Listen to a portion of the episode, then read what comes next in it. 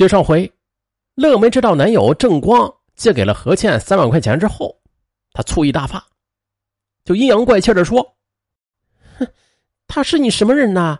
你借那么多钱给他？”郑光说：“不是你什么意思呀？你啊，你这方面就不如人家。我主动借钱给他，他都不肯要，还主动的给我打了借条呢。”说着，就拿出借条给乐梅看。乐梅则头一扭。则嘟囔道：“依我看呢，他是另有所图。”郑光则生气的说：“哎，同学有难，你不帮忙还说这种话呀？你简直连一点爱心都没有嘛！”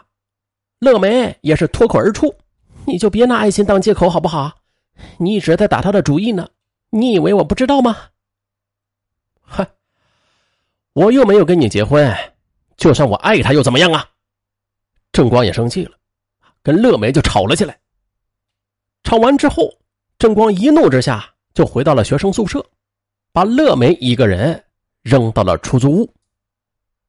几天后的一个深夜，小区门卫涂吉海见乐梅深夜一个人回来，就问他：“哎，小乐啊，你的帅哥呢？”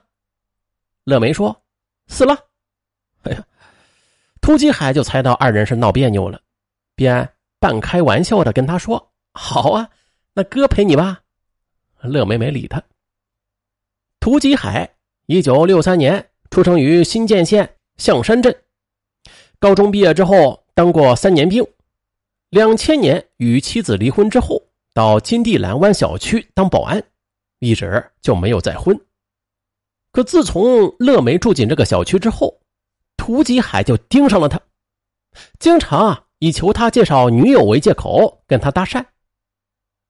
十二月十四日深夜，见乐梅又是一个人回来，涂吉海就吓唬他：“哎，你咋这么晚才回来呀？小区都死人了，我我送送你吧。”哎呦，乐梅一听还真有些怕，死死人啊！好啊，我还真有点怕呢。哎，涂吉海就不怀好意的将他送上了楼。乐梅一打开房间门，涂吉海就跟了进去。你男友不在，哥陪你好不好啊？说完就抱住了他。乐梅吓坏了，赶紧啊就推开了他。你不要乱来啊，我可要报警了。涂吉海吓得急忙改口：“哎，你千万别误会啊，哥哥只是考验考验你。”说完就悻悻的离开了。又过了几天。乐梅主动跟她的男友郑光道歉，郑光也是借坡下驴，就回了出租屋，两个人的关系嘛，也就渐渐的缓和了。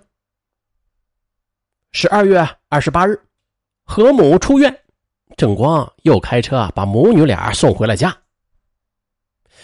郑光的热情与慷慨，不仅让何倩对他充满了感激，也改变了他对他的看法。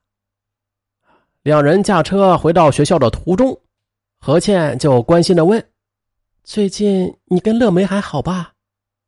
郑光说：“凑合吧，不过他跟你不一样，太势利了。”嗯，何倩很吃惊，刚要问些什么，郑光接着又说：“倒是你，你就不能给我一次机会吗？”何倩没有吱声。因为他感觉自己现在啊，还真的有点喜欢郑光了。关键是，他妈妈的这次手术啊，也让他觉得嫁个富裕的人家很有必要。可是他又由衷的说：“你对我的帮助，我会记着的。但是你不能背叛乐梅呀。”郑光叹了一口气，没再说什么。二零一一年的元旦，趁着郑光回广西之际。何倩特意找到金地蓝湾小区，想跟乐梅好好谈谈，探探乐梅与郑光的感情到底有多深，以便自己考虑是否接受郑光的爱情。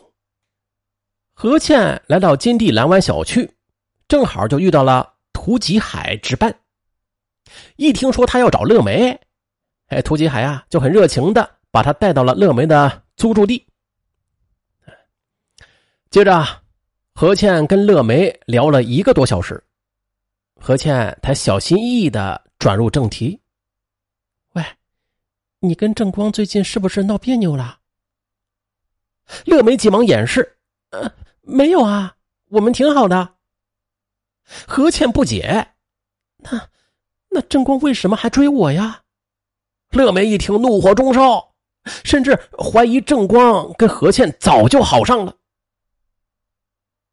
一月二日，乐梅与妈妈通过电话得知，这家里啊想在县城买房，首付还差五万。于是这男友郑光一回到学校，乐梅就提出要跟他借钱买房。郑光说，父亲责备他最近花钱太多，这次只给了他五千元，没钱借给他。哎，可是想想何某做手术时，郑光一借就是三万元。乐梅感到自己在正光的心目中，这个地位啊，远远不如何倩，对何倩是又妒又恨。一月十日晚，乐梅回到出租屋里，这涂吉海又拦住她问：“哎，那天找你的女孩长得不错啊，能介绍给我吗？”乐梅一听，顿时计上心来：“是啊，涂吉海是个流氓。”那何不将何倩介绍给他？只要把他的名声给搞臭了，那爱面子的正光就不会再对他抱有幻想了。于是他跟涂吉海就商定，介绍他与何倩见面。二月二十六日晚，学生回家过春节，刚刚返校，涂吉海就和小区的业主冯玉元来到学校附近的一家饭店，请乐梅和何倩吃饭。乐梅介绍何倩与涂吉海就认识了。饭后，涂吉海连续给何倩发了几条暧昧的短信，要求与他处朋友。何倩十分反感，言辞就拒绝了他。二十八日晚，屡屡被拒的涂吉海向乐梅求援：“哎，帮我想想办法，怎样才能把何倩给搞定啊？”可乐梅竟说：“软的不行，那咱就来点儿。”硬的吧。